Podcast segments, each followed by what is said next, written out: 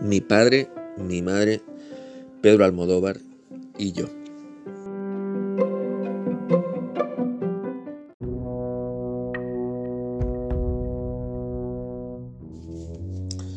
De la mano de mi madre entré al cine por primera vez.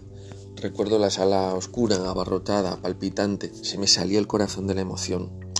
Aquel feliz instante de la dicha me llevó a pensar que todo cine es un templo del deseo sin latines ni alzacuellos.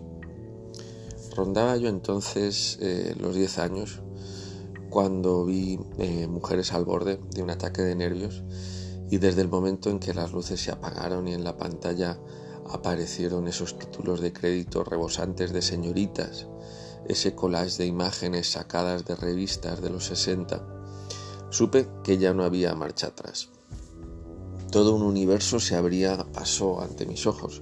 Esos títulos de crédito de mujeres me cambiaron la vida.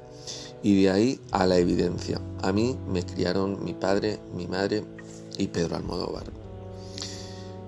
En Madres Paralelas, que ha inaugurado el Festival de Cine de Venecia, Almodóvar mira de frente a la dictadura y a la guerra civil.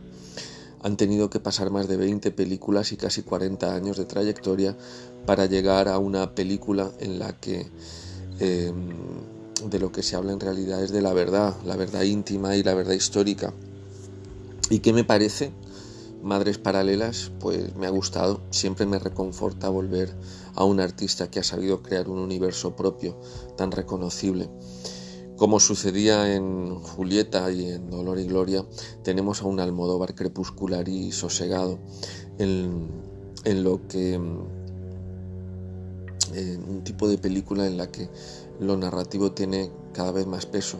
Dolor y Gloria me sonaba epílogo, pero afortunadamente no lo ha sido hasta en Los Abrazos Rotos, que para mí es su obra más floja, hay que quitarse el sombrero ante el dominio del lenguaje cinematográfico, apreciable en su estética, en los tiros de cámara, en la edición, en la música y sobre todo en el guion.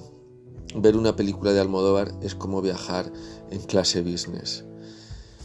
¿Cómo compararla con Volver o con La Ley del Deseo?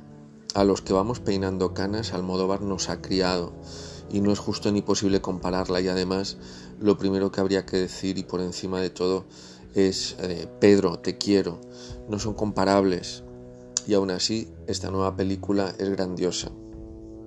Que hacer 22 películas es extraordinario, sí. Que le veo el cartón, sí.